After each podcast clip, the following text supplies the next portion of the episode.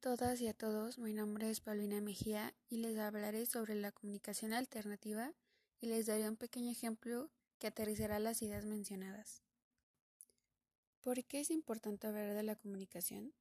Bueno, pues desde siempre se ha tenido la necesidad de entablar diálogos que nos permitan relacionarnos y a su vez comunicar mensajes, pero en la actualidad, aunque existen más de un medio por el cual podemos expresar y denunciar problemáticas y sentires, no todas las voces se escuchan, debido a que la mayoría de estos, estos son mecanizados y tienen un diálogo vertical.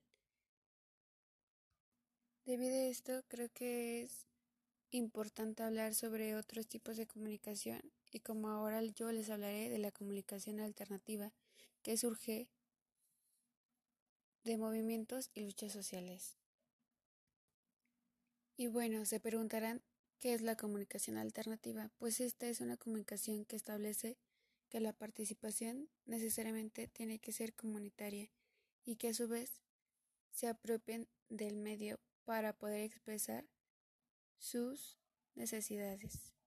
Otras de sus características es la lengua y la pertenencia cultural de cualquier tipo de comunidad, ya que la comunicación comercial anula todas las diferencias y lo homogeniza y a su vez es importante el diálogo horizontal, ya que no se trata de establecer jerarquías, sino crear medios en el cual todas y todos tengan voz.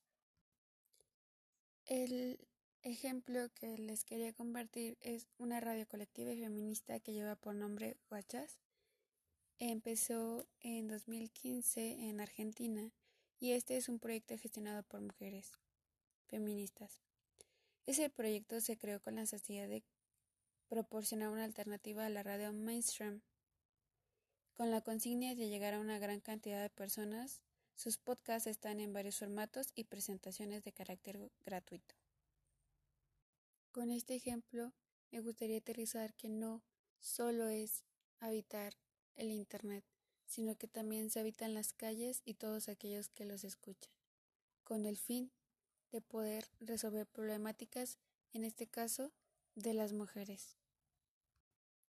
Es decir, pues todas aquellas redes comunitarias son un espacio de resistencia y en resistencia, al ser donde la subalternidad toma forma en el espacio público y se muestra como sujeto creador de conocimiento, oponiéndose a la centralización de los medios y actuando desde un contexto de violencia que permea su labor de difusión. Esto no quiere decir que la comunicación alternativa no tenga problemas, sino que busca los medios de manera comunitaria para solucionarlos, desde la infraestructura hasta la gestión. Y con ello me gustaría llegar a manera de reflexión que es importante pensar en diferentes formas de comunicarnos y utilizar las que ya están a nuestro favor, ya que es de suma importancia escucharnos entre todos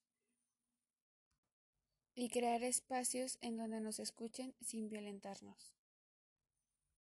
Para finalizar, me gustaría terminar con una cita de Alfonso Gumucio en su texto de Comunicación para el Cambio Social, clave del desarrollo participativo.